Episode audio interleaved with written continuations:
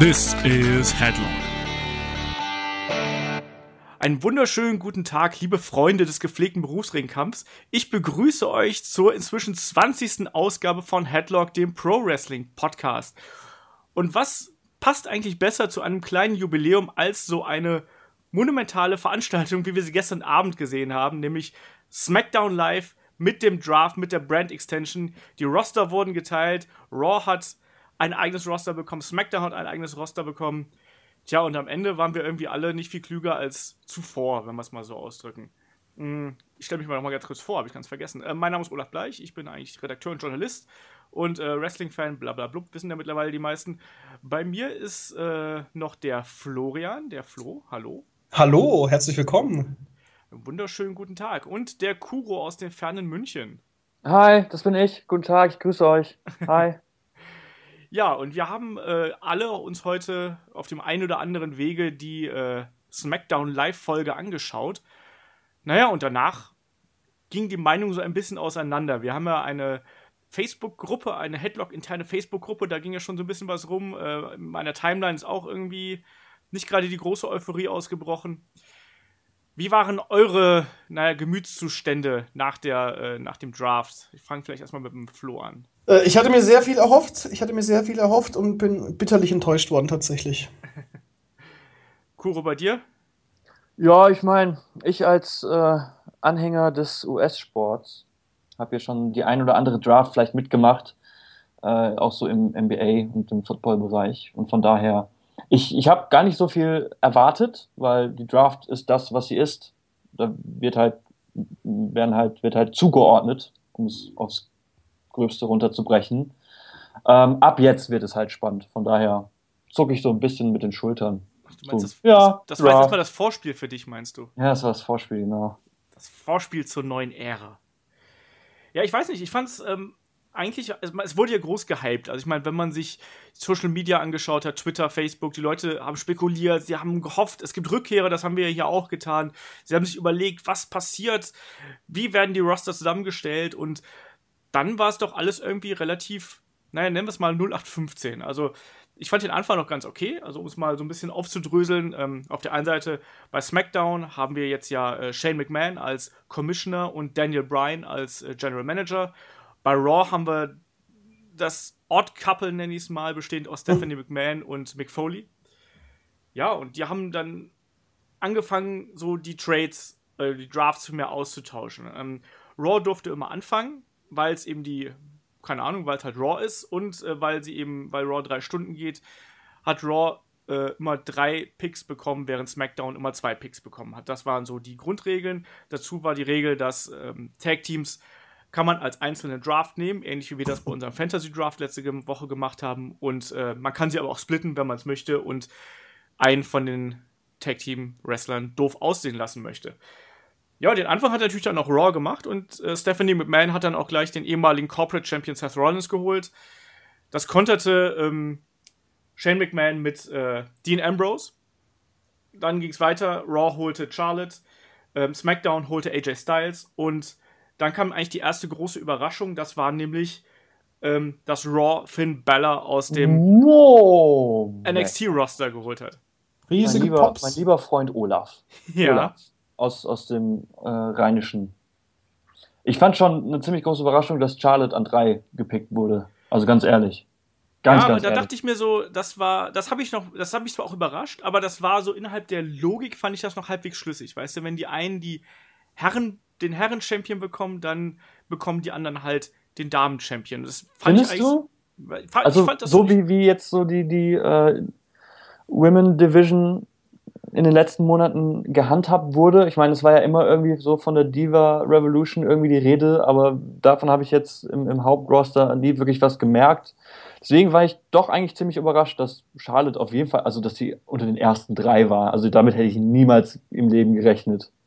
Niemals. Okay. Ich habe das halt so als Konter gesehen auf äh, den Pick von äh, Dean Ambrose. So habe ich das gesehen. Fand es auch ein bisschen merkwürdig, weil, wie du schon gesagt hast, ist halt eigentlich so ein bisschen antiklimatisch, aber so im Nachhinein kann ich damit fast noch leben, sagen wir es mal. Ja, so. klar, ich meine, es ist ja auch voll cool. Ähm, äh, man, man, hat ja gesehen, so was, was die Damen in, bei NXT in der Lage sind. Ich fand jetzt irgendwie immer so, dass so bei, bei der WWE jetzt sie nie so wirklich ihr volles Potenzial zeigen konnten. Ähm, aber ich finde es gut. Also wenn, wenn sie jetzt darauf auch Taten folgen lassen, entsprechende, dann bin ich vollkommen zufrieden. Und Finn Bella ist natürlich geil. Ich mag den. Ja, ich bin auch mal gespannt, guter. was sie aus ihm machen werden. Ne? Also ähm, um mal so ein bisschen vorzugreifen, es wurde ja, der Club wurde ja gesplittet.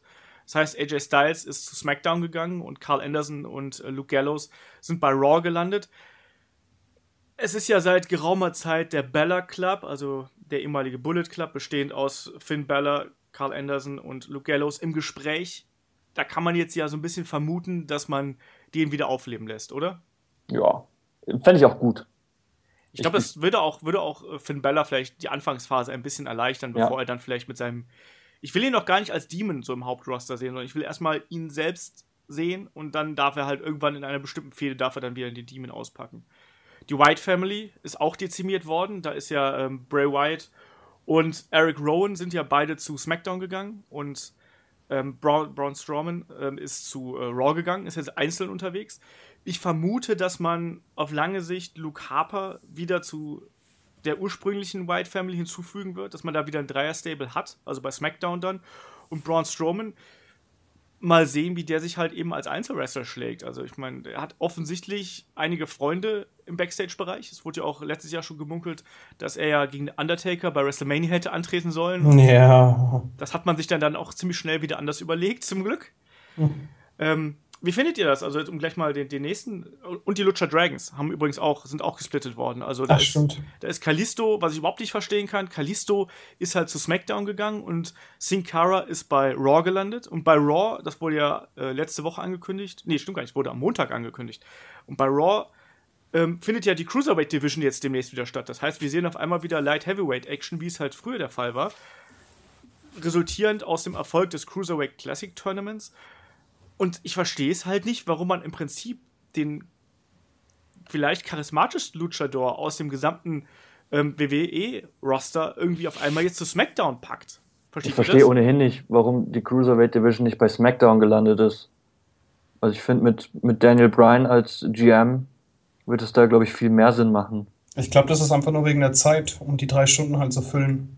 Ja, Klar, ob es Sinn macht oder nicht. Das ist, das ist auch so die Overall-Frage, die man sich über den kompletten Draft stellen kann. Warum macht jetzt gerade der Sinn, äh, der Pick Sinn und das Ganze Sinn? Also ich habe das Ganze irgendwie, äh, also die komplette Draft hat für mich irgendwie nicht wirklich großartig irgendeinen Sinn ergeben. Ich habe nirgendwo irgendwie eine großartige Story gesehen. Ähm, ich, äh, oder hat er irgendwelche Story-Möglichkeiten, abgesehen von jetzt äh, John Cena und ähm, AJ Styles. Pff, ansonsten, na. Aber vielleicht ist das ja so wie im Marvel-Universum. Da kommt halt einfach mal so ein Reboot und alles ist auf Null. Und dann ja, sehen wir schon wieder John Cena gegen Randy Orton. Hm. Nun. Es gibt auch nur so und so viele Marvel-Helden. Naja, das, also äh, das Marvel-Universum ist schon deutlich größer, aber wie gesagt, es ist halt im Endeffekt hast du halt teilweise jetzt wieder äh, Matchups oder du wirst wahrscheinlich wieder Matchups haben, die hast du schon vor Jahren gesehen. Ähm, fehlen halt jetzt nur noch die neuen Charaktere oder Charaktere, die neuen Wrestler, die jetzt noch dazukommen, die halt erst verpflichtet worden sind. Oder halt zum Beispiel, die jetzt auch bei NXT wieder einschlagen werden. Also, wie gesagt, ich bin halt grundsätzlich echt skeptisch, äh, um mal das aufzugreifen, was äh, Olaf heute Morgen getwittert hat oder auf Facebook geschrieben hat. Und ja, man wird halt schon sehen, ne? Ja, das ist halt ein bisschen merkwürdig. Ich meine, man kann sich jetzt daraus versprechen, dass halt eben die Leute, die vielleicht vorher nicht so viel Rampenlicht abbekommen haben, dass die jetzt vielleicht einen neuen Charakter entwickeln können. Das wird ja zum Beispiel bei äh, Tyler Breeze und Fandango wird es ja gemunkelt, dass die beiden auch irgendwann jetzt auf lange Sicht ein Makeover bekommen werden und nicht mehr nur dieses, naja, dieses Model-Gimmick haben werden, sondern halt eben auch ein bisschen ernster in die Tag Team Division eingegliedert werden sollen. Ähm, da sind ja einige Wrestler dabei, die im Prinzip mit mehr Character-Build zu etwas Großem gemacht werden können. Ich sehe zum Beispiel auch Rusev bei Raw als jemanden, der, wenn man den jetzt wirklich wieder als Kampfmaschine äh, etabliert, der dann auch auf lange Sicht in irgendeiner Form ins große Titelrennen eingreift und nicht irgendwie den US-Titel irgendwie durch die Gegend schleppen muss. Mhm. Ähm, das ist ja die Hoffnung, die man dahinter hat, aber letztlich ist es eigentlich so wie, sehe ich es ganz ähnlich wie Florian gerade. Also ähm, mir hat auch der rote Faden gefehlt in diesem gesamten ja. Konstrukt des Drafts. Es war halt wirklich eigentlich nur das, was Kuro gerade eben aus den anderen US-Sportarten ähm, angesprochen hat, sondern es war halt einfach nur, wir teilen jetzt mal zu das hat im Prinzip eigentlich nur diesen Sportscharakter gehabt, aber mir hat dabei eigentlich vollkommen das Entertainment gefehlt. Ja. Und sehr, sehr, gut, sie hatten ja noch zwischendrin, muss man ja noch sagen, es war ja, eine, es war ja die erste Sendung von SmackDown Live. Und die hatten zwischendrin auch noch Matches und ähm, abgesehen von einem wirklich dem großen Titelmatch, sag jetzt mal von Ambrose gegen Rollins, äh, hat sich da irgendwie auch nichts großartig wiedergespiegelt. Klar, du hast halt diesen Enzo, Amore und Cass zusammen mit Cena gegen The Club und AJ Styles gehabt, aber das hat auch irgendwie so ein bisschen, ich weiß nicht, das ist alles irgendwie so ein bisschen faden Beigeschmack gehabt. Ja, matchmäßig war da gestern, wie du gerade schon gesagt hast, bis auf Ambrose gegen Rollins nicht viel los. Ähm, Kuro, wie gar keine dieses, Matches machen sollen. wie, wie, wie, hat dir dieses, dieses Segment-Match mit äh, Bray Wyatt gegen Xavier Woods gefallen? Wie gefällt dir die Story insgesamt? Ich finde es ganz nett, weil, ähm, weil man irgendwie so ein bisschen das Gefühl hat, dass da auch irgendwie die WWE so ein bisschen was Neues probiert. Auch jetzt mit diesem, mit diesem Backyard-Segment. Äh, das stimmt, das hatte ich nicht mehr im Kopf. Das Compound, die Compound-Schlacht. Ja, auch wenn das ich das, also ich meine, das war, war auch einfach nicht gut. Also klar, es war besser. Das war super. Das war besser als das TNA-Ding. Hey! Das war einfach, jeder Mensch, der sagt, dass, dass, er, dass er sich gut unterhalten gefühlt hat, aus diesem, wie hieß das? The ähm, Deletion, Final, Final Deletion. Deletion. ja. Ich fand das, das dafür, ich, ich habe mich so geschämt, als ich das gesehen habe. ich fand das so, ich fand das richtig peinlich. Ich fand das richtig peinlich. Ähm, das das Backyard-Segment, das war halt cool. Also sie hat nicht immer so, so. Ich hatte so ein bisschen das Gefühl, es saß da irgendwie jemand, ähm, der hat das geschnitten und der hat gesagt, der hat so gerade so das, das Schnittprogramm entdeckt. So, ah, okay, ich nutze mal diesen Filter und nehme ich mal hier diese Blende und beim, beim nächsten Cut nehme ich eine andere Blende. Das stimmt. Ich fand Ey, es gibt ja noch mehr Blenden und dann lasse ich das von unten nach oben faden von innen nach außen und das, das fand ich so, also geschnitten fand ich das richtig schrecklich. Das also. So, also mir gingen auch die ganzen Filter echt auf den Sack. Also so, dass ja. man es, es war für mich, für meine Augen anstrengend zu schauen, das auf jeden Fall. Aber so von der Machart, also was die da so, also so wie, wie, wie äh, die Protagonisten sich äh, gezeigt haben, fand ich es geil. Also es war halt stellenweise auch kompletter Quatsch. Ja, natürlich, mit der Axt. Ja, aber ähm, da waren schon so ein paar Aktionen dabei, wo ich dachte, oh, das sah jetzt aber, das sah schmerzhaft aus. Also ich fand es besser als, äh, ich fand es besser als das TNA-Ding, aber es war immer noch so, hm. Ja, es war halt das, was ich, äh, glaube ich, auch im letzten Podcast gesagt habe, im vorletzten. Ähm, man hat halt eben gemerkt, dass da jemand ist, der äh, wieder den, das schöne Wort, wieder den Filter drüber gepackt hat. Weißt du, da hat irgendjemand gesagt, so, wir haben jetzt eine coole Idee, wir wollen eine Schlacht hier irgendwo auf dem Feld machen und äh, die White Family soll ihren Texas Chainsaw Massacre Charakter ein bisschen nach außen kehren. Aber dann macht man nicht das Texas Chainsaw Massacre, sondern man dampft das halt ein bisschen runter auf Wrestling ja. und auf PG und darauf, dass Zuschauer nicht äh, wie du sich beschämt abwenden und äh, künftig nur noch UFC gucken oder sonst irgendwas. Nein, es ist, ich, ich fand es eigentlich ganz gut gemacht und ich fand auch interessant, wie sie halt die Kamerawinkel gewählt haben. Also es waren ja wirklich Anspielungen an Horrorfilme und so da mhm. drin gerade in die letzten Szenen, wo dann Xavier Woods äh, weggeschleppt worden ist und so. Ja. Das fand ich schon ganz geil. Also mir das war das schon ganz cool. Ich fand das Ende auch sehr, sehr cool. Ja. Als die Lichter auf einmal angegangen sind, da standen super viele Menschen. Das fand ich schon sehr, sehr nice. Ähm, von daher, ich, ich finde so, so, so, die ganze Fehde finde ich nett. Ich weiß nicht, wo, wo sie hinführen wird, ganz ehrlich. Ähm, ja, erstmal gar nirgends, weil genau. die Roster haben sie ja gesplittet. Ja, aber die können jetzt nicht einfach sagen, so das war's. Doch. Äh, doch, das ist es ja. Du hast ja gerade selber schon gesagt, das ist wie beim. Ja, aber das macht doch alles keinen Sinn. Willkommen bei der WWE, mein Freund. Lass doch wenigstens vorher noch irgendwas zu Ende erzählen. Du hast das Konzept verstanden. Möchtest du bei uns arbeiten? Ja, ich weiß auch nicht. Ich meine, vielleicht packen sie auch Luke Harper dann zu Raw und dann können die, also Luke Harper und Braun Strowman dann irgendwie bei Raw gegen The New Day weiterfäden, weil The New Day sind ja geschlossen zu Raw gedraftet worden und wir wissen aber auch noch nicht genau, wie es weitergeht. Also ähm, gerade die Titelträger, ist es jetzt so, dass auf einmal nur noch Raw Tag Team Titles hat, müssen die Tag Team Champions irgendwie touren, das heißt, müssen die bei beiden Shows auftreten, wechseln die irgendwie alle zwei Tage.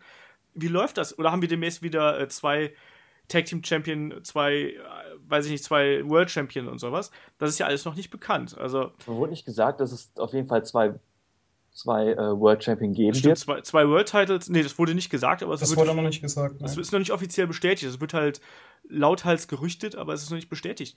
Ich finde das übrigens ziemlich scheiße, wenn das so wäre.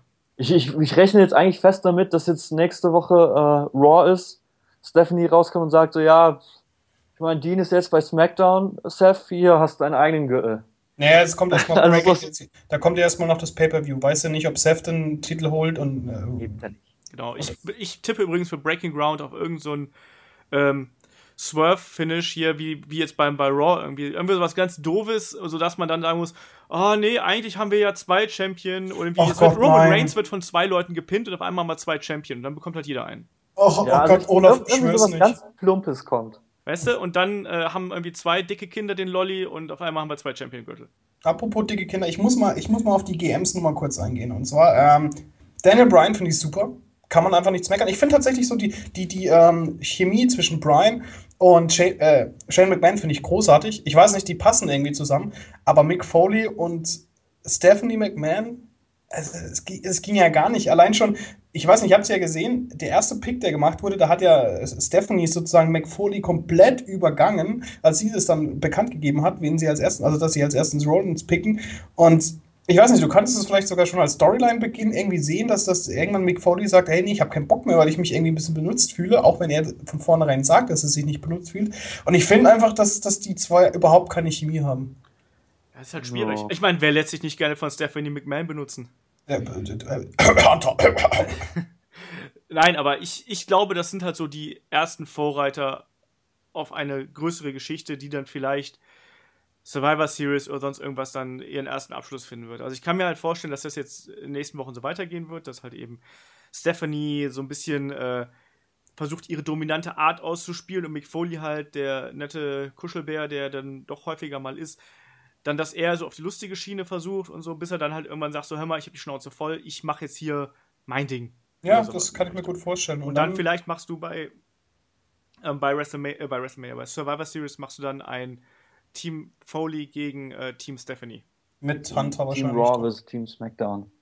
Das wird's, wohl- ganz ehrlich, das wird es wahrscheinlich auch wieder geben irgendwann. Ja, es gab ja früher schon die Bragging Rights äh, Events und so, da gab es das ja mehrfach, dass Raw gegen SmackDown angetreten ist. Und jedes Mal hat man gejubelt, wenn SmackDown gewonnen hat, weil man gedacht hat so, yeah, jetzt ist SmackDown endlich gleichberechtigt und die Woche drauf war es dann schon wieder scheißegal. Und wisst ihr, was ich am bemerks bemerkenswertesten fand? Wir sind jetzt bei Pick 5 und es ist immer noch kein John Cena. Ja. Ja, das ist sehr merkwürdig. Aber ich glaube, wir gehen auch den ganzen Draft jetzt nicht komplett im Einzelnen durch. So spannend waren das jetzt auch wiederum nicht. Also die Überraschungen und so. Gab es denn bei euch irgendeinen Pick, den ihr sagt, okay, den fandet ihr gut, dass er da hingegangen ist? Abgesehen von Bella? Also ich Vielleicht fand halt nichts Sami überraschend, Zayn das war halt so mein? Problem. Also das, das war halt alles, wie Kuro gerade schon gesagt hat, da muss man jetzt mal abwarten, ob das gut oder schlecht war. Also weil eigentlich hat jetzt ja keine Brand eine eigene Identität. Früher war es ja so, SmackDown war Wrestling und Raw war Entertainment. So die Mhm. Big Guys und die großen Charaktere und bei SmackDown gab es halt eben das beste pure Wrestling. Das passt jetzt ja schon wieder gar nicht mehr zusammen, weil du auf einmal bei Raw Leute wie Sami Zayn und Cesaro hast, die eigentlich seit jeher die Workhorses der Company sind oder von NXT sind und jetzt auf einmal bei Raw gelandet sind. Sprich, Ja. diese Identität gibt's nicht mehr. Was ist Ich- SmackDown dann? Also ich, Ich hätte auch felsenfest damit gerechnet, dass Cesaro zu SmackDown geht. Ich Ich, hätte auch. auch felsenfest damit gerechnet, dass Cesaro viel höher gepickt wird. Genauso Mhm. wie, wie äh, Kevin Owens. Kevin Owens war eine Frechheit. Das Und war eine Frechheit. Ich habe vor der Pick, Glotze Pick gesessen. 11, Pick 11 bei Raw. Ja, aber das, entschuldige, der ist äh, äh, bei Raw na, oder ist im Endeffekt ist er nach The Miz gewählt worden und äh, nach auch jemanden wie Becky Lynch. Also nichts gegen Becky Lynch, aber es ist Becky Lynch und das andere ist Kevin Owens, verdammt.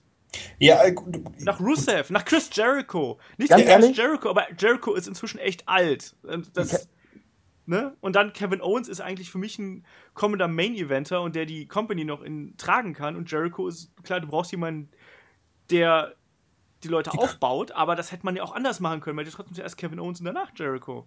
Und so war das echt ein Schlag ins Gesicht für Leute wie Cesaro und Kevin Owens. Ganz ehrlich, Cesaro hätte mit Baron Corbin wechseln sollen. Also die Picks hätten getauscht werden müssen. Mhm. Ja. ja Du meinst äh. Baron Corbin zu Raw und äh, Nee, Cesaro genau. Als als Baron Corbin, also das war, was war das der Pick? Der sieb 18. Achte, der achte. Der, Baron neun, also Corbin der, der war, 19. insgesamt. ja, aber der achte halt für SmackDown. Ja. Das hätte Cesaro sein müssen. Und von mir aus Baron, Baron Corbin dann bei Raw an den Cesaro-Spot. Ja, es ist halt, es ist halt wieder traurig. Das ist eigentlich Ich meine, so. fucking Big Show! Es, es, das, hast Äh, du nie, wann hast du das letzte Mal Big Show gesehen? Ja, äh, gestern. ja. Nee, da, Ja. War er, ja, da war er doch gar nicht da, oder? Das war nur ein Der Trailer. stand im Back, Äh, Backend wollte ich jetzt Ah, schon sagen. aber wann hast du ihn mal richtig gesehen? Puh. So im Sinne von aktiv. Im Sinne von vielleicht auch nicht scheiße. Das war, glaube also nicht scheiße, weiß ich nicht, aber das letzte Mal, wo ich ihn gesehen habe, war noch zu Authority-Zeiten. Ja, warte mal ab, wir kriegen das tausendste Mal Roman Reigns gegen Big Show, damit Big Show Roman Reigns aufbauen kann. Ich Mal wieder. Ja, Mal wieder. Nee, es ist, ich, ich finde es auch, also ich finde, dass WWE hat halt keinen guten Job gemacht, seine jungen Talente wirklich zu positionieren und auch Ja. klar zu erklären, zu den Leuten stehen wir jetzt und die läuten eine neue Ära ein und dann wird irgendwie ein Chris Jericho vor einem Kevin Owens gewählt und ein Cesaro beschwert sich dann im äh, Interview. Oh ja, das, das war ja richtig krass. also das fand ich ziemlich lautstark, wie er halt gesagt hat, so hör mal, ich bin nicht zufrieden damit, wie ich gepickt worden bin und ich halt mir eigentlich auch erhofft, dass ich irgendwie höher äh, eingestuft werde, aber offensichtlich ist es so. Offensichtlich muss ich mich jetzt irgendwie weiter nach vorne kämpfen und ich fand es auch ganz sympathisch, als er dann gemeint hat, so ja, und ich spreche nur mal fünf Sprachen und deswegen stolper ich nur mal manchmal über meine eigenen Worte, aber ich spreche die Sprache eben im Ring. Und da ist das, wo ich halt abliefere und ja, ich weiß halt nicht genau, ob das auch halt vielleicht ein Charakter-Ansatz ist, dass er halt jetzt so ein bisschen den frustrierten Mitkader mimt, der dann sich durch die Reihen kloppt und da vielleicht irgendwie Motivation draus zieht. Ich weiß es nicht, aber ich hab da wirklich sehr laut geflucht über Kevin Owens und Cesaro. Das war halt eben Ja. Hm. furchtbar. Man muss, die sollen sich einfach zusammenschließen und jeden vermöbeln. Cesaro kann von mir aus auch wieder Heal werden. Oder was auch immer, irgend, vielleicht zumindest mal irgendwas werden. das Und stimmt, dann, ja. und dann, dann verprügeln die einfach alle. Ich weiß, das wird nicht passieren, außer in meiner eigenen WWE 2K GM Welt. Genau. Aber dann da, da werde ich abliefern. Dann. Auch Enzo Amore und Colin Cassidy auch viel zu niedrig. Dafür, wie, wie die von den Fans einfach gefeiert werden. ich muss übrigens auch dazu sagen, ich bin ein bisschen erstaunt. Ich gucke mir ja nochmal die Liste an. Und es war doch die ganze Zeit von vornherein die Rede, dass es fünf NXT-Ups geben wird, oder? Nee, sechs. Ah, sechs, okay, gut, dann hat sich's erledigt. Aber es sind Aber komm- trotzdem sieben eigentlich, wenn du, wenn du genau mitzählst. Wenn du Eva Marie halt nicht als Ja. Main Roster Stay irgendwie bezeichnest, sind es halt trotzdem sieben. Das fand ich auch ein bisschen merkwürdig. Also ich bin ja ein riesengroßer Fan, äh, was heißt riesengroß, aber ich bin ja ein Fan, seit ich die mal persönlich getroffen habe. Ja, weil die Ähm, Haarrad und scharf ist. Also die ist halt Ähm, wirklich schon hübsch. Also die Ähm, ist wirklich hübsch. ähm, auf jeden Fall finde ich das so schön, dass die, dass die meisten NXT-Picks ja für SmackDown dann waren. Also fünf Stück im Endeffekt. Mit Eva Marie dazu gezählt. Ja, aber es waren jetzt auch keine Top-Picks. Also es ist jetzt nicht böse gemeint. Ähm, Eva Marie und Carmella und Mojo Rawley ist doch auch noch mit dabei, oder? Ja. Ähm, das Alexa sind doch keine Top-Picks, das verstärkt doch keine Brand. Das ist Wo ist eigentlich. Samoa Joe? Stimmt! Ja, Samoa Joe ist Champion. Der wird, das wird noch ein bisschen dauern, bis der hochkommt. Ja, als ob das irg irgendwie irgendjemand aufhalten würde. Also weißt du was, ganz ehrlich, ich möchte jetzt einfach mal hier festhalten, dass der äh, Fantasy Draft Pick, der von, von äh, hier von, von David und dem anderen Kollegen gemacht wurde, wesentlich besser ist. äh, vor allem, komm ganz ehrlich, du hast da RVD und Co., du hast den Undertaker und ah, du hast die Hardy Boys, du hast hier, äh, da wo wir das letzte erstmal drüber gesprochen hatten, wie hieß der nochmal, der jetzt bei äh, Luchador Underground ist? Der Johnny Mundo, den Genau, find, John Morrison. Äh, John Morrison finde ich Ey, ich bin super. ein riesiger John Morrison-Fan. Es ist super, weißt du, und das sind halt so, so, so Agents, die ich halt gerne reingepackt hätte, aber kannst halt nichts machen. Naja, ich frage mich auch, also zu einem normalen Draft, auch bei der NBA gehört es doch eigentlich auch dazu, dass man Free Agents holt, oder Kuro? Tu, vertue ich mich da. Mm, Theoretisch? Nee. Also bei einer Draft ist es ja eigentlich so, dass halt College-Spieler gezogen werden. Okay. Und eigentlich ist es auch so, dass das schlechteste Team anfängt. Also hat halt die größte Chance darauf, halt den höchsten Pick zu haben. Also eigentlich hätte SmackDown anfangen sollen. Wenn wir schon halt äh, wahrheitsgemäß bei der Draft sind. Ähm, aber Free Agents eigentlich nicht. Also die sind nicht in der Draft. Ja, aber da kommen wir auch gleich nochmal ganz kurz zu. Ähm, was sagt ihr denn dazu, dass American Alpha zu SmackDown gekommen sind? Werden die jetzt da eine große Rolle spielen? Und äh, überhaupt, wie gefällt euch die Tag Team Division von äh, den beiden Ligen? Also ich finde das gut, dass die da sind. Mehr, ich meine, mehr kannst du ja nicht sagen. Was, was, willst, du- was willst du jetzt dazu sagen? Also du kannst, du- wir müssen jetzt erstmal, ich würde jetzt noch so ein, zwei Monate abwarten, bevor ich tatsächlich irgendwie irgendwas zu diesen äh, äh, Kaderkonstellationen sagen kann. Also, wenn ich hier durchscrolle, haben wir bei SmackDown Tag Teams wie äh, die Hype Bros, ähm, die Usos, ähm, Breezango und jetzt eben noch American Alpha. Also ich finde, das sind, das gibt zumindest so ein bisschen Mut, wär's? dass da ein paar schöne Matches bei rauskommen können. Wäre Ascension noch, aber die sind ja eher so. Ja, Ascension, ey. Wie, wie man auch einfach Ascension so verheizen kann. Ja, die waren so super bei NXT damals. Ja, das Die waren der Hammer. ich weiß noch, als ich, als ich, das war tatsächlich die erste Folge, die ich live gesehen habe, seit ich wieder angefangen habe, mich für Wrestling zu interessieren, als die dann hochgekommen sind. Ja, aber das funktioniert halt nicht. Du kannst halt nicht so ein Tag-Team hochbringen und sagen, wir, wir sind die neuen Road Warriors und wir äh, ne, führen das alles ad absurdum und auf einmal sehen sie halt genauso aus und dann werden sie halt verjobbt von vorne bis hinten. Also das klappt halt nicht. Also nichtsdestotrotz, ich finde den Aufstieg von American Alpha super. Äh, mir gefallen die beiden Ja. halt als Tag-Team sehr gut. Und auch da muss man halt abwarten, macht man ein Tag-Team-Title oder macht man zwei? Weil ich finde halt eben, wenn du jetzt mal grob überschlägst, wir haben, glaube ich, bei SmackDown sechs Teams. Ich glaube, bei Raw sind es auch so um den, um den Dreh, fünf oder sechs. Ähm, das ist eigentlich zu wenig für eine wirklich runde Tag Team Division. Selbst wenn du damit, ähm, wenn du damit jede Woche nur eine Show füllen musst. Ich finde es ein bisschen wenig und ein bisschen dünn und irgendwann, wir kennen ja WWE und gerade dadurch, dass du halt dann eben zwar die eine Stunde SmackDown hast, dann hast du aber noch die andere eine Stunde Superstars mit dabei. Da, das läppert sich dann halt doch irgendwie zusammen und ständig hast du dann wahrscheinlich die gleichen Aufeinandertreffen. Und Ey, von mir aus kann es ein Titel bleiben. Der Und dann gibt es halt. aber gibt es halt bei jedem Pay-Per-View ein Match zwischen, ähm, zwischen dem, dem äh, Number One Contender aus dem anderen, aus dem anderen Roster. Ja, es wäre ja vielleicht auch keine, gar keine doofe Idee, wenn man quasi intern lässt man die Number One Contender in den Bri beiden Brands erstmal aufeinander äh, treffen und dann vielleicht ähm, beim nächsten Pay-Per-View halt gegeneinander und daraus resultiert dann der absolute Ober-Number One Contender sozusagen. Und der darf dann um den großen Titel antreten. Die Frage ist halt nur, was macht man derweil mit dem Champion? Hm. Anderer Aufsteiger, diesmal dann zu Raw, ist Nia Jax. Ähm, was sagt ihr dazu? Alle haben ja mit Bailey gerechnet, dass die auf jeden Fall hochkommt. Jetzt ist es Nia Jax. Oder da gehen die. Meinungen sehr zu auseinander. Ich bin Team Bailey. seitdem ich, seitdem ich äh, bei NXT Takeover Brooklyn war, wo ich einfach das beste Match des Jahres gesehen habe. Bailey gegen Charlotte. Nee, das war Bailey gegen Sa Sasha Banks, oder? Jedenfalls irgendwie eins von den beiden. Es war Bailey gegen, wie- wie- äh, gegen Sasha Banks. War's. wie ich halt involviert bin. Das war halt einfach, das war ein unfassbares Match. Und seitdem bin ich, ich bin auch ein riesiger Fan von Sasha Banks. Also ich bin immer, ich bin eher, ich wäre, ich hätte lieber Bailey gesehen. Seht ihr es hätte- so, dass Nia Jax zu grün ist noch fürs äh, Main Roster? Komm, dann kannst du auch Braun Strowman irgendwie anhalten, der irgendwie ziemlich grün hinter den Ohren noch ist. Okay, das ist ja jetzt auch, das sind zwei Ja. unterschiedliche Charaktere, ne? Ja, also ich äh, Also habe damit gerechnet, dass Nia Jax hochkommt. Gleichzeitig hätte ich aber auch gehofft, dass Bailey halt hochkommt. Andererseits denke ich mir eben so, vielleicht braucht auch Bailey einfach einen größeren Auftritt. Vielleicht hat man sie deswegen noch so ein bisschen aufgehoben, wisst ihr? Also ich vermute ja, dass, auch wenn es jetzt schon dementiert worden ist, ich vermute trotzdem, dass Bailey bei Battleground ähm, den Aufstieg schafft und ähm, dann eben als geheime Partnerin von Sasha Banks gegen äh, Dana Brooke und Charlotte antritt. Das Ja, ist mein hörst- Tipp. Dann hörst du mich aber jubeln. Ja, aber das, ich, ich glaube, die, vielleicht, vielleicht wollen sie für die einfach so ein bisschen mehr Hype noch kreieren, als das jetzt ohnehin schon der Fall war. Dass die Leute wirklich sie einfach sehen wollen und dass die nicht einfach so in den Pott geschmissen wird, wisst ihr?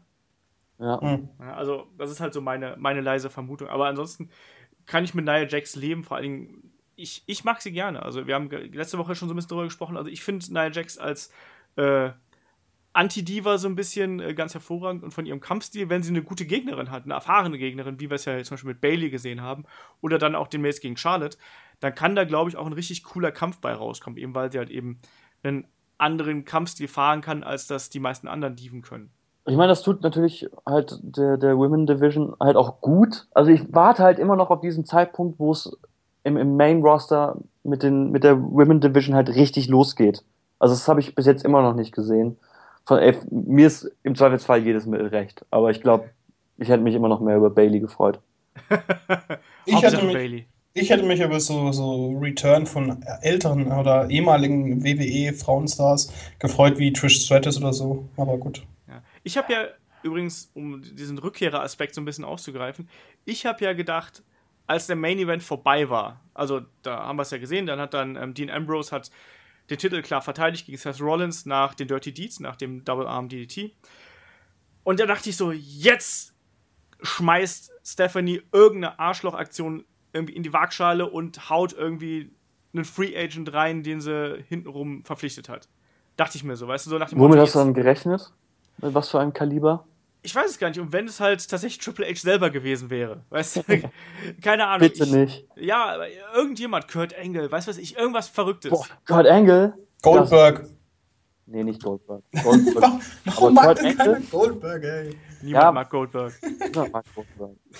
Nein, irgendjemand. Also wie gesagt, im Zweifelsfall Triple H nochmal. Ähm, aber irgendwas, dass irgendwas Überraschendes noch passiert. Und das war halt eben das, was mir diesen gesamten Draft über gefehlt hat, waren die Überraschungen. Da hatte nix, hatte einen Impact. Also dann sind die Leute, sind halt dann, oh ja, John Cena ist an Nummer 5 oder 6, nee, 7 gedraftet worden oder sowas. Also das allein, 7 war es, ähm, als Nummer 3 bei SmackDown. Und das allein hatte ja schon keinen Impact, weil Leute gedacht haben, hä, was? Und irgendwie hat sich diese, ähm, ja, diese Lethargie auch im, quer durch die ganze gesamte Show gezogen. Also da wollte irgendwie, die Leute wollten das eigentlich feiern, aber irgendwie war es dann halt doch nicht so, wie man sich das erhofft hatte. Also irgendwie- Ja, die andere, ja, ich, ich weiß, was du meinst, aber andererseits, es ist, also eine, eine Draft ist eine Draft und klar kannst du da vielleicht ein bisschen was rausholen bei der WWE, ne?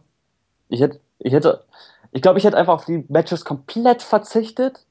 aber dann wär's still, dann, dann hättest du dir einfach nur das Network-Special anschauen müssen. Das war ja. Stattdessen hätte ich dann halt einfach so, hey, so ein bisschen mehr, noch mehr Fokus auf die Draft, also ausschließlich, vielleicht mit mehr, mit mehr Back, äh, Backstage-Segmenten, wenn dann halt so, okay, das waren die ersten zehn, äh, wir reden jetzt mit ein paar Leuten, die noch nicht gedraftet wurden, also mehr sowas, mit mehr, mehr davon. Man, ich meine, es wurden ja immer wieder Leute interviewt, ne? Ähm, aber ich hätte halt einfach mehr davon, also mehr. aber Scheiß wieso willst du denn auf einmal WWE zu einem seriösen Sportprodukt machen? Ja, ey, wenn, wenn die schon eine Draft, wenn die das schon so machen, dann, dann das hätte man einfach knackiger machen können. Also es geht mir um die Knackigkeit. Es geht mir einfach um den Knackigkeitsgehalt. Also, was mir halt auch noch komplett gefehlt hat, also vielleicht, wenn, vielleicht du willst da ein bisschen mehr die Knackigkeit haben, ich will halt ein bisschen die Storylines und die Charaktere haben. Beim ersten Draft 2003, wenn ich mich nicht komplett täusche, war das, da hatten wir ja auf der einen Seite Vince McMahon, auf der anderen Seite Ric Flair. Ähm, und die beiden haben das so verkörpert, als ob sie sich gehasst haben, als ob es Ja. für die um Leben und Tod geht, den anderen aus dem äh, Sports Entertainment Business zu kegeln. Was natürlich Blödsinn war, aber scheißegal. Hauptsache, ähm, es wird irgendwie dargestellt. Und ich fand, dass die beiden GM-Commissioner-Paare haben diese Intensität halt zu keinem Zeitpunkt rübergebracht. Ja, aber kannst, hättest du, hätte das Sinn gemacht? Ja. Die gleiche Intensität? So, ja, ich hasse dich auf einmal. Nein, Big äh, Foley, ich bin Daniel Bryan und ich finde dich jetzt richtig scheiße, du Schmock. Ja, das haben sie ja schon angedeutet, aber ich erinnere nur daran, dass Vince McMahon, ähm, als er damals seine Kinder da in die Position gebracht hat, noch groß angekündigt hat, hier, ihr sollt euch zerfleischen und so. Und das will er sehen. Und stattdessen kriegen wir irgendwie zwei erwachsene Geschwister, die miteinander WWE-Memory spielen. Das, war doch nervig, ey. das war doch einfach viel zu wenig. Das war viel zu wenig Drama. Und dann siehst du dann einen Stephanie, dann zu, zu Shane McMahon sagt so, hu, jetzt bekommst du aber Angst, was? Was ist denn das für eine Intensität? Ja, ich weiß, was du meinst. Das, hätte man, ja klar, im Endeffekt hätte man, das besser machen können. Ne, Aber das meine ich halt. Du musst Emotionen transportieren und nicht Gleichgültigkeit. Und deswegen wenn- hat auch dieser Draft nicht funktioniert. Wenn das passiert wäre, dann hättest du auch die Matches nicht gebraucht. Ja, also ich weiß, dass diese erste Draft-Lotterie bestand zu 80% aus Backstage-Segmenten und dazwischen gab es dann mal so zwei, drei Minuten Kämpfe, um das Ganze ein bisschen aufzulockern und um auch die Drafts einzuleiten. Das haben sie auch nicht gemacht. Ne? Also da, äh, weißt du, zum Beispiel hätten sie, als Kane Owens und Sami Zayn äh, äh, gechokeslammt hat, hätten sie sagen können, bam, Kane ist jetzt bei, äh, bei Raw Mhm. zum Beispiel. So, oh ja, der ist jetzt hier auf einmal wieder, der hat ja total schlechte Laune auf einmal wieder. Und stattdessen äh, hast du dann so Mumpitz und dann irgendwie äh, zwei Minuten später sind dann alle wieder Backstage und das Segment ist vorbei. Ja, ist, ich meine, ich weiß, was du meinst. Finde ich aber alles nicht so schlimm, weil ich finde, was ab, was ab jetzt passiert, ist viel, viel wichtiger.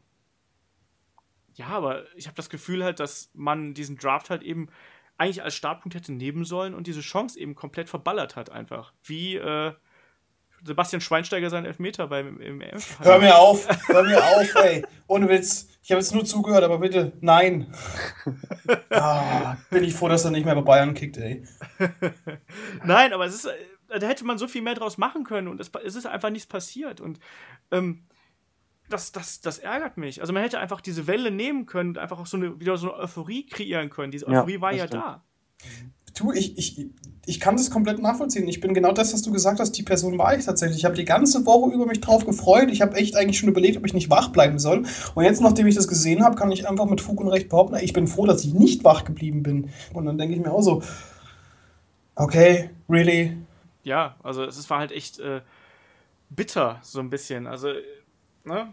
Aber ganz ehrlich, wenn es ab jetzt bergauf geht, weißt viel mehr bergab kann es ja nicht gehen, dann, ja, dann soll mir das recht sein. Das sagen wir doch schon seit Jahren.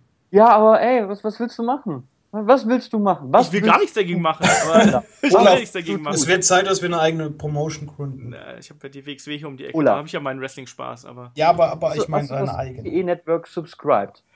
Was, natürlich. Ja, du, das ist doch dann das Problem. Meinst du, weil es mich. Das, das Ding ist ja. Du bist Teil des Problems. Cancel Network. Hashtag. Du bist unzufrieden und guckst es und zahlst Geld dafür. Das Ding ist ja, ich bin ja noch nicht mal grundsätzlich unzufrieden mit der Ausrichtung von WWE. Ich bin nur unzufrieden mit den Stories, die sie haben. Ich finde die Wrestler, okay, das, die sie haben, das, das Talent das ist daran nicht schuld. Das ist ja dann nicht schlimm. Ja, also das, das, Talent ist ja an dem nicht schuld, was äh, WWE macht, sondern das Problem ist diese Kreativlosigkeit, die einfach sich in dieser Liga festgesetzt hat. Die haben alles Material der Welt, um was richtig Geiles auf die Beine zu stellen. Und ich spreche hier nicht von Blut und Leuten, die vom Käfig fallen und Leitermatches und ich habe keine Ahnung, was für ein Blödsinn, sondern es geht einfach nur darum, dass man die Leute mal wieder emotional catcht. Und das ja, aber die Leute schauen es ja trotzdem. Ja, aber das macht es ja nicht besser. Ja, das ist ja das Problem. Das ist ja der Teufelskreis. Also ich bin ja dafür, dass die WWE einfach eine, mal was ganz anderes machen sollte. Die sollte mal vielleicht eine Football-Liga oder sowas machen. Also das, mal, weil das hat schon früher gut funktioniert. das weiß ich doch. ich meine, die Leute beschweren sich, aber schauen halt weiter. Weißt, ne. Ich meine, natürlich sind die, die, die Ratings ähm, lange nicht mehr so gut wie vor 10, 12 Jahren. Aber ich meine, solange, solange die WWE damit Kohle macht, warum sollen sie das, ändern? Ich meine, wenn ich jetzt, stell dir vor, ich würde Burritos machen. Hm, Meine lecker. Burritos, die schmecken, aber die, die Zutaten, die hole ich mir bei, eine, bei der Goldenen Möwe. Und, dann, dann denke ich, und dann denke ich mir so, okay, bei der Goldenen Möwe, äh, ich mache meine Burritos mit den Zutaten aus der Goldenen Möwe und serviere servier meine Burritos. Und ich weiß, dass sie nicht lecker sind. Ich weiß, dass ich es lecker machen könnte, mit ein bisschen mehr Aufwand, wenn ich äh, ein bisschen gescheiteres Personal hätte. Aber die Leute fressen es. Warum sollte ich was ändern? Warum sollte ich was ändern? Ist WWE jetzt der Burrito oder bist du der Burrito? Die WWE ist der Burrito. Ich bin, ich bin, äh. Kuros Burrito-Bande. Also pass auf, der Burrito ist Raw SmackDown. Ich bin Vince McMahon. Aber Vince McMahon macht doch keine meine Burritos. Mitarbeiter, die den Burrito zubereiten, ist das Creative Team. Und wer ist die goldene Möwe? Das, das ist, ist in dem Fall. Das sind. Nun, Verdreh mir meine Theorie nicht. Goldene Möwe ist in dem Fall das Gehirn des Creative Teams. Oh Gott. Ja, sprich weiter. Aber du weißt, was ich meine. Warum soll ich was ändern, wenn es die Leute fressen? Ich hab Hunger auf Burritos. Ich will auch ein Burrito, verdammte Scheiße. Ich weiß, was du meinst, aber äh, das, ich, so das ist die beste Burrito-Metapher, die ich jemals gehört habe. Kuro, Kuro der Burrito-Man. Erinnere mich dran, dass ich dir beim nächsten Podcast einen Burrito schicke. Ein, einen frischen? ein, ein ich gebe dir in Köln einen Burrito aus, wenn du auf der Gamescom bist. Deal. Ey, ohne, Witz, ohne Witz, das ist das Beste, was ich heute gehört habe, der Burrito. Die Burrito-Metapher. Aber es ist halt so. Ist, inzwischen hat es WWE einfach ver verbaselt, dass man einfach mit Leidenschaft das noch guckt. Das ist halt irgendwie das Ding. Und dieser Draft hat halt irgendwie daran nichts geändert. Ähm, eine, eine positive Entwicklung muss ich aber noch ganz kurz irgendwie äh, anmerken. Brock Lesnar hat auch den zweiten Drug-Test äh, vergeigt. Echt? Ernsthaft? Ja, okay. der zweite ist auch positiv. Okay, das heißt, er ist jetzt erstmal. Oh. Naja, er ist zumindest erstmal für UFC zwei Jahre gesperrt. So ein Idiot! Das ist schon ein richtiger Depp, ja. Also man muss jetzt halt, da muss man jetzt wiederum abwarten. Jetzt springen wir natürlich wirklich hier komplett, aber ist scheißegal. Ähm, da muss man natürlich abwarten, wie WWE drauf reagiert. Ne? Also, Gar nicht. Müssten sie suspendieren. Ziehen sie jetzt einfach ihre Drug Policy durch, dann ist er 30, Monat, äh, 30 Tage gesperrt. Ähm, oder nachdem jetzt die Aufmerksamkeit so auf Brock Lesnar ist, gehen sie auf einmal strenger mit ihm vor. Ach, Das wird alles unter den Teppich gekehrt und dann kommt er einfach zeitgleich mit Roman Reigns zurück und dann bilden sie ein Tag-Team. The Drug, Drug Boys. Duo. Dr Druggy Boys. The Drug Destroyer Duo. The Dis Duo of Drug Destroying Domination. Die Roid Bros. Und Fäden gegen die Hardy Boys. Ja. Ähm, aber das war gar nicht das Positive, was ich gemeint habe. Natürlich, also auf der einen Seite ist es natürlich echt lustig, dass ausgerechnet Roman Reigns und Brock Lesnar aufeinander voll gedraftet zu Raw werden. Das ist schon Ja. eigentlich schon fast ironisch. Ich weiß nicht, ob WWE das äh, gewusst hat und ob denen sich das im Klaren war. Aber das einzig ähm, Positive ist tatsächlich die Veränderung im Kommentatoren, in den Kommentatorenteams. Mhm. Denn Jerry the King Lawler ist endlich weg. Er wurde entlassen tatsächlich, Das ist oder? so gut. Das oder ist so wurde er gut. zu NXT gebracht? Nee, er ist jetzt äh, vorerst erstmal nicht gelistet. Also das ist das, was ich zumindest jetzt mitbekommen habe. Er ist erstmal raus da. Vielleicht ist er auch erstmal damit beschäftigt, sein eigenes Privatleben irgendwie auf die Kette zu kriegen. Aber vorübergehend sind es erstmal äh, bei Raw Michael Cole, Corey Graves und Byron Sexton. Und ich finde ja Corey Graves absolut fantastisch. Mhm, Ja. Und ich hoffe, dass der einfach besser mit Michael Cole harmoniert, als das Jerry Lawler die letzten Jahre gemacht hat. Und Byron Saxon ist ja eher so der Nachplapperer. Den finde ich halt eigentlich relativ langweilig. Der schmeißt nur mal so ein paar Worthülsen rein und gut ist. Ey, jeder, der es schafft, Michael Cohen erträglich zu machen, der hat bei mir einen Stein im Brett. Ja, das schaffen nicht viele. Ja, deswegen. Deswegen warte ich ab. Ja, und bei SmackDown haben wir dann äh, Mauro Ranallo, äh, JBL und David Otunga. Das finde ich insgesamt eine solide Mischung, aber da ist halt. Ja, ich meine, da ist zumindest mit Mauro Ranallo einer dabei, wo ich sage, den höre ich gerne. JBL geht mir mittlerweile auf den Keks, kann ich nichts gegen machen. Der hat hin und wieder mal ganz lustige Sachen, aber. Äh, aber ich bin mal gespannt. Ich finde die Entwicklung in Kommentatoren-Teams auf jeden Fall sehr positiv. Ja, das finde ich gut, aber ansonsten denke ich, äh, ja, können wir eigentlich hier das, das Thema erstmal, können wir erstmal ein Schloss drauf machen, weil wir eigentlich erstmal abwarten müssen, wie sich diese ganze Roster-Split-Geschichte eigentlich entwickelt. Weil jetzt haben wir halt eben die beiden Rosters, sind alle so ein bisschen geenthyped und äh, müssen jetzt mal sehen, was WWE daraus bastelt. Ne? Ich meine, wir haben jetzt Battleground am Sonntag, in der Nacht von Sonntag auf Montag. Das ist ja auch wiederum ein Event, der eher so als Übergangs-Pay-Per-View im Prinzip dient, so sehe ich das zumindest, weil, sind wir ehrlich, da wird jetzt nichts Weltbewegendes passieren, befürchte ich. Und ähm, das nächste große Ding wird halt der SummerSlam werden. Ja. Ich will nicht über SummerSlam reden. Freut, freut ihr euch eigentlich übrigens schon über äh, Once in a Lifetime 2.0, wenn's- wenn Raw und äh, SmackDown wieder zusammengeführt werden? Ach so, Dann ja. Dean Ambrose gegen Seth Rollins. Also in zwei, drei Jahren wird das ja dann irgendwie mal passieren, denke ich mal. Aber Hm. ja, ach, ähm, das ist. Ich habe ich hab jetzt eigentlich nur noch Angst, dass Cesaro ins Doghouse kommt für, so, für, sein, für sein Segment. mit Rick Steiner zusammen. Und dann, dann, dann muss er halt, dann wird er halt, keine Ahnung, von Big Show gesquashed oder so. Ja, äh, ich weiß auch So nicht. meine Befürchtung. Es ist alles ein bisschen ähm, deprimierend und ein bisschen schade, was WWE heute gemacht hat. Und äh, ja, ähm, wir können eigentlich nur noch in eine, auf eine bessere Zukunft setzen, weil das Talent ist da. Die müssen nur mal wieder sich auch trauen, daraus was zu machen. Und jetzt, ich hoffe einfach mal darauf, dass WWE ein paar kluge Ideen dann doch noch für einige jüngere Charaktere auf Lager hat und daraus Ja, einfach etwas wird- Schönes baut. Garantiert passieren. Ja, ich bin auch mal gespannt auf die neue Generation von NXT jetzt. Jetzt vor allem, weil ich jetzt, mit anste äh, weil ich jetzt damit einsteigen werde endlich und neue Gesichter zu Gesicht bekomme. Ach, Flo. Ey, komm, ich hätte mal damit den, den, den Podcast enden lassen sollen. Ach, Flo, und dann einfach zack, Musik drüber. Also bei NXT sind ja grundlegend genug Leute, die sie jetzt da auch hochgezogen haben und die werden ja auch noch mehr Talent einfach nachziehen. Ähm, insofern, da wird noch einiges kommen und äh, da kann man ja auch sich drauf freuen. Allein, also auch wenn es noch nicht bestätigt ist, aber allein Tommy End da dann demnächst zu sehen, wie geil ist das denn? Yay. Axel Tischer und so. Also das da ist eine ganz neue Generation, wie du es gerade gesagt hast, Flo, äh, kommt da und ich glaube, da können wir uns sehr drauf freuen. Auch hier Leute wie, ich habe schon wieder seinen NXT-Namen vergessen, aber der ehemalige Biff Busick zum Beispiel, der ist auch ein fantastischer Wrestler. Eli Norken oder so, ich habe es vergessen, wie er heißt. Ganz furchtbarer Name. Ähm, der ist auch jemand, der halt eigentlich viel Talent hat und einfach da auch was bringen kann. Da hast du noch die Cruiserweights, die ja auch von da aus alle rüberkommen. Also, das Talent ist da, die Ideen sind halt leider äh, nicht vorhanden, zumindest über weite Strecken. Aber Ja, die sollten einfach uns als, als Creative Team engagieren. Das ist ja Und Blödsinn. Dann geht einfach die Dann- Post ab. Dann macht, äh, dann hat von mir aus äh, Ambrose die längste Titel Titelregierung seit Bruno Sammartino. Ja, dann bin ich Chef Creative Team und feuer erstmal Flo für diesen Vorschlag. Nein, dann mache ich Burritos und liefer die an den Ring. Ich meine, klar, wir wissen alle, dass das, was wir hier tun, ist ja äh, pures Rumgemarke und so. Und wir wissen, wir kennen die Backstage-Politics nicht, wir wissen nicht genau, wie verhalten sich Leute im Hintergrund, wie sind da die genauen Abläufe, aber trotzdem ist es einfach so, dass man ja auch als Fan sagen kann, was einem gefällt und was einem nicht gefällt. Und ich finde einfach, dass der Draft jetzt einfach sowas war, wo WWE aufgebaut hat, aufgebaut hat, aufgebaut hat und dann eigentlich die, die Erwartungen der Fans nicht erfüllt hat. Ja, kann man so sagen. Amen, Bruder.